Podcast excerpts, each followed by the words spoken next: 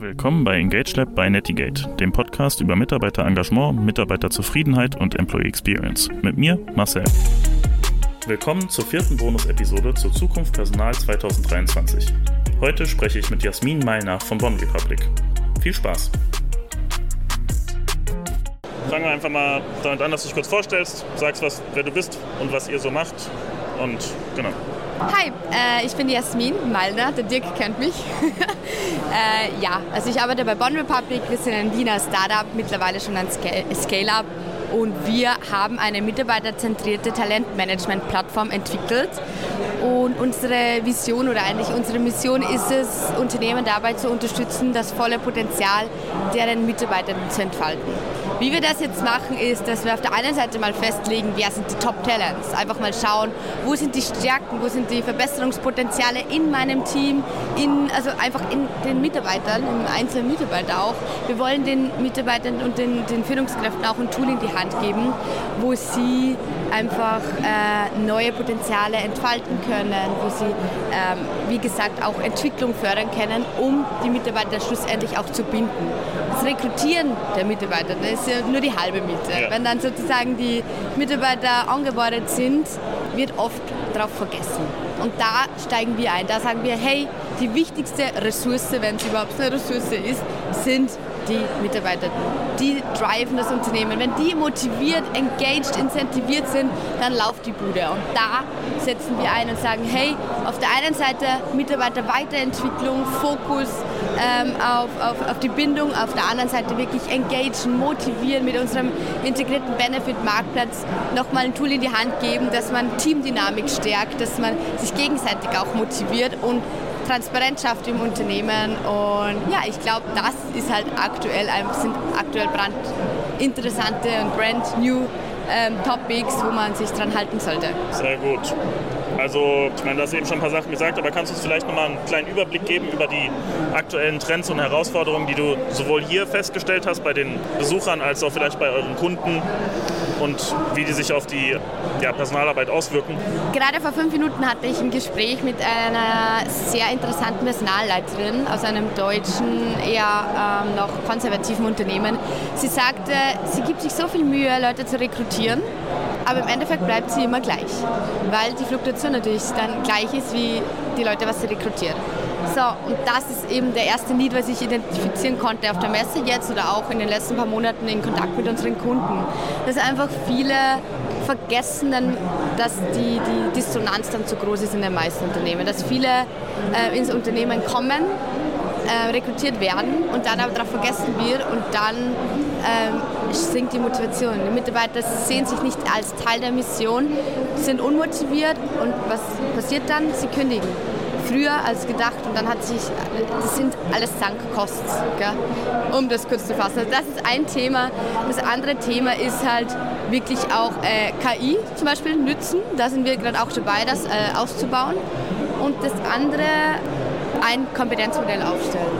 Wirklich ein rollenbasiertes Kompetenzmodell aufstellen und, und, im Unternehmen sagen, hey du, wir haben die Rolle People and Culture, wir haben Marketing, wir haben Sales oder man will auch wirklich mehr ins Fachspezifische gehen und sagen, hey, es gibt ähm, Junior, Senior, Genior, also General Manager und äh, darauf basiert dann verschiedene Kompetenzen festlegen, den äh, Erwartungswert auch festlegen und den Verhaltensanker, um dann wirklich konstruktives Feedback zu geben und zu bekommen, weil da kann man sich dann weiterentwickeln.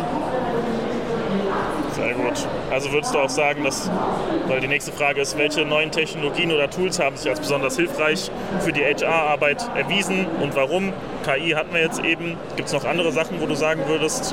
Also wenn du mich jetzt direkt nach Tools fragen würdest, oder hast du mich auch gefragt, ja. würde ich definitiv sagen, dass Born Republic da sehr oben, da, also mit dabei ist, weil mittlerweile schon sehr viele HRler oder Unternehmen generell ähm, den Need identifizieren konnten, dass man mehr auf Mitarbeiterbindung wertschätzen soll und da sind wir halt top dabei mit unserem integrierten Benefit-Marktplatz. Wir, wir, haben auch äh, dieses Jahr oder diese, dieses Quartal die OMR Reviews gewonnen. Da sind wir Leader in Employee Engagement.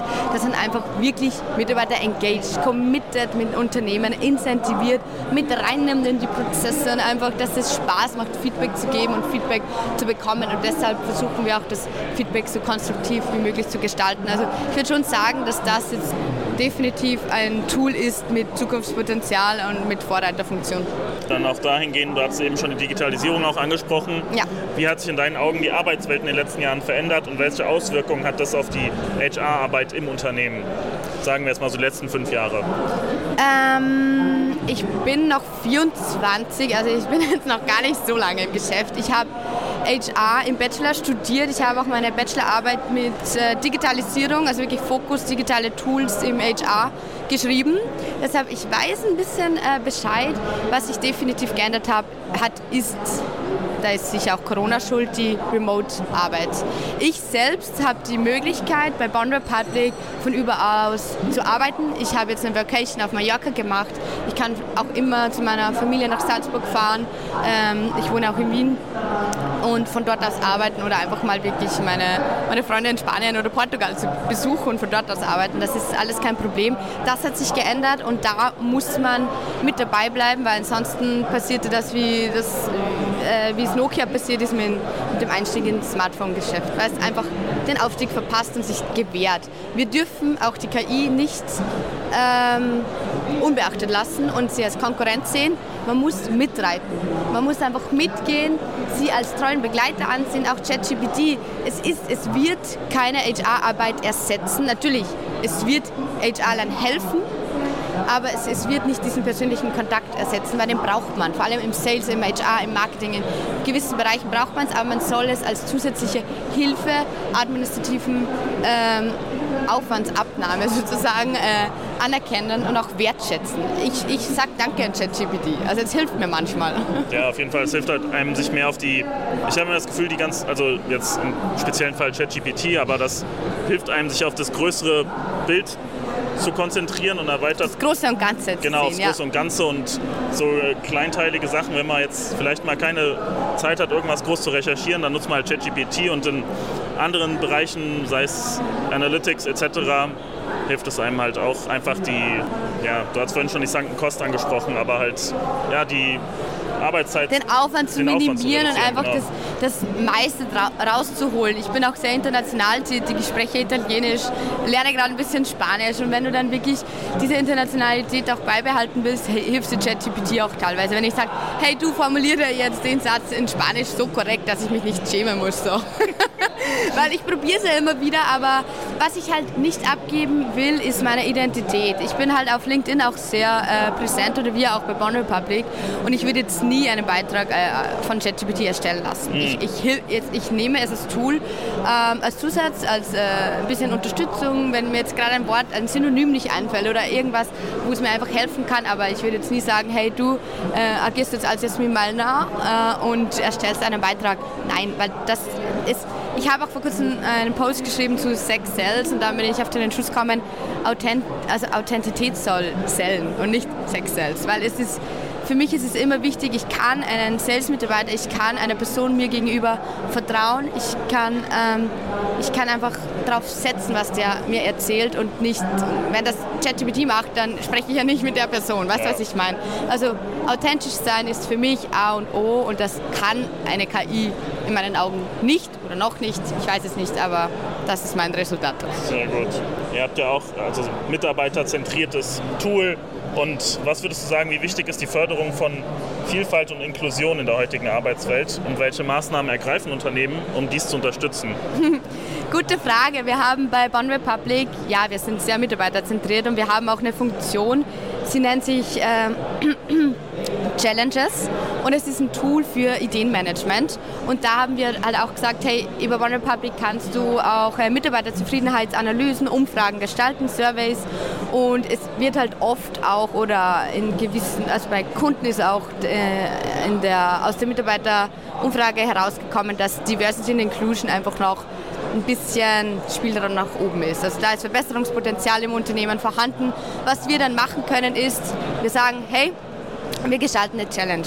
Wir schmeißen den Ball mal an die ganze Belegschaft, an das Herzstück vom Unternehmen, an die Mitarbeitenden und fragen mal, hey, was können wir machen, wie können wir euch am besten unterstützen, um Diversity und Inclusion zu fördern. Und dann haben wir wirklich mal den Ball an alle geschmissen und gesagt, hey, lässt eurer Kreativität freien Laufen. Da ist wirklich nur der Kreativität frei, äh, Grenzen gesetzt. So, so sage ich es richtig. Und, ähm, und da haben wir auch richtig gute Ideen von unseren Kunden bekommen, wie, ja okay, einfach machen wir mal so einen Friday, so einen International Friday, Friday, wo einfach jeder seine Kultur vorstellt und so weiter und so fort. Und weil du mich gefragt hast, ob das wichtig ist, ja, definitiv. In der heutigen Welt, wo alles vernetzt ist, Globalisierung, Digitalisierung, wo viele nur remote arbeiten oder teilweise in verschiedenen Offices, Shared Offices all over the world, und ich auch für Internationalität stehe, ist es absolut ein Thema und soll gefördert werden im Unternehmen. Und bitte nicht darauf vergessen. Und es, es, es, arbeitet schon, es arbeiten verschiedene äh, Kulturen in einem Unternehmen und die soll man anerkennen und gleich sehen. Also wirklich. Und es ist nicht nur so dahergesagt. Ja, die Inter interkulturelle äh, Kompetenz spielt halt auch immer eine wichtige Rolle oder größere Rolle immer mehr, gerade weil du es auch eben angesprochen hast, durch die Digitalisierung vor allen Dingen wegen der dann na, Globalisierung der Teams etc. und es einfach immer mehr Leute aus verschiedenen Kulturen gibt. Und da sind so Sachen wie so ein International Friday vielleicht auch ein ganz gutes, ja, ja. zumindest ein Ansatz. Leberkast Friday. ähm, dann nochmal, wir hatten das Thema Mitarbeiterbindung jetzt auch schon ein paar Mal, aber Vielleicht nochmal allgemein gefasst, welche Rolle spielt die Mitarbeiterbindung in der heutigen Geschäftswelt und welche bewährten Methoden gibt es, um die Mitarbeiterzufriedenheit und die Mitarbeiterbindung zu steigern? Also Mitarbeiterbindung spielt in meinen in meinen Augen und das, was ich halt so mitbekomme aufgrund von unseren Kunden, extrem eine wichtige Rolle. Der Markt, die Mentalität, vielleicht auch einfach nur die, die Generation hat sich geändert. Das Mindset hat sich geändert. Früher war es so, dass du in ein Unternehmen glücklicherweise rein, also einen Fuß reinbekommen hast und dann warst du glücklich. Du hast dich im Unternehmen raufgearbeitet, in der Karriereleiter, sozusagen in der Hierarchieebene und warst froh, wenn du da 40 Jahre wirklich dort gearbeitet hast als treuer Mitarbeiter. Gibt es das heute noch? Nein. Richtig. Also gibt es sicher, aber das ist nicht mehr Standard und nicht mehr die Mehrheit. Die Mehrheit ist, dass viele ein Unternehmen als äh, Wegbegleiter, als Karriereteil ähm, oder Pfad einfach sehen und versuchen so viel wie möglich daraus mitzunehmen. Bei einem bleibt man drei Jahre, beim anderen vielleicht auch nur ein Jahr, beim anderen doch vielleicht auch zehn Jahre. Was man hier eben mitnehmen soll als HRler, HRlerin, eben die Mitarbeiterbindung. Versuchen, das Unternehmen attraktiv zu gestalten und auch versuchen, den Mitarbeitern die Möglichkeit zu geben, Karrieremanagement im Unternehmen, internes Karrieremanagement zu betreiben, dass man sich intern, wenn man jetzt mal keinen Bock mehr hat auf Sales, weil man schon zu viele Gesichter kennt und einfach nur plappert, so wie ich den ganzen Tag, dass man einfach mal sagt, okay, dann kann ich mich intern vielleicht zum Customer Success Manager weiterentwickeln oder in Marketing gehen oder einfach wirklich einen Quereinstieg wagen. Aber schauen, Mitarbeiter zu binden und das Wissen im Unternehmen zu halten. Also würdest du sagen, dass die Bindung insoweit eine Rolle spielt, dass man halt, obwohl die Leute heute kürzer bleiben, dass man aber trotzdem es irgendwie schafft, sie doch ein bisschen länger zu halten. Weil wir hatten es ja, früher sind die Leute irgendwie 40 Jahre bei einem Unternehmen geblieben. Aber trotzdem ist die Mitarbeiterbindung heute wichtiger, obwohl die Leute kürzer bei den Unternehmen bleiben. Die Mitarbeiterbindung ist deshalb auch wichtiger, weil sich der Markt verändert, gechanged hat. Jetzt ist viel mehr Angebot. Schau, es gibt Employer Branding Maßnahmen. Gab es das früher? Nein. Also man war froh, wenn man zu einem Recruiting-Gespräch eingeladen wurde, zu einem Interview. Man war froh, wenn man, äh, wenn man in die nächste Runde gekommen ist, wenn man überhaupt reingekommen ist. Und jetzt ist es so, man hat als Bewerber oder ähm, als möglicher Kandidat einfach so viele Possibilities, dass man einfach als Arbeitgeber versucht, versuchen muss, Attraktivität zu steigern am Markt. Und deshalb hat sich das auch sehr geändert und ist Mitarbeiterbindung so viel wichtiger geworden. Sehr gut.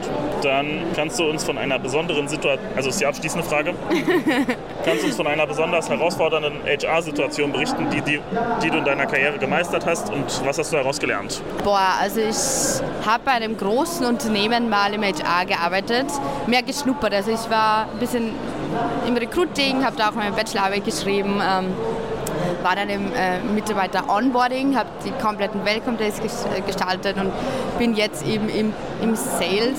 Was ich halt im HR mitbekomme, ist, dass viele, hm, ich bin eine sehr motivierte Person. Und was ich halt gelernt habe, ist, dass nicht jeder so denkt, wie ich denke. Und das Mindset das Wichtigste ist.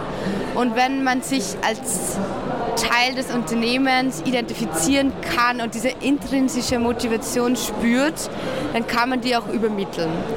Was du jedoch nicht machen kannst, ist, dass du sagst, okay, ich bin so, alle sind so. Es gibt verschiedene äh, Persönlichkeitstypen.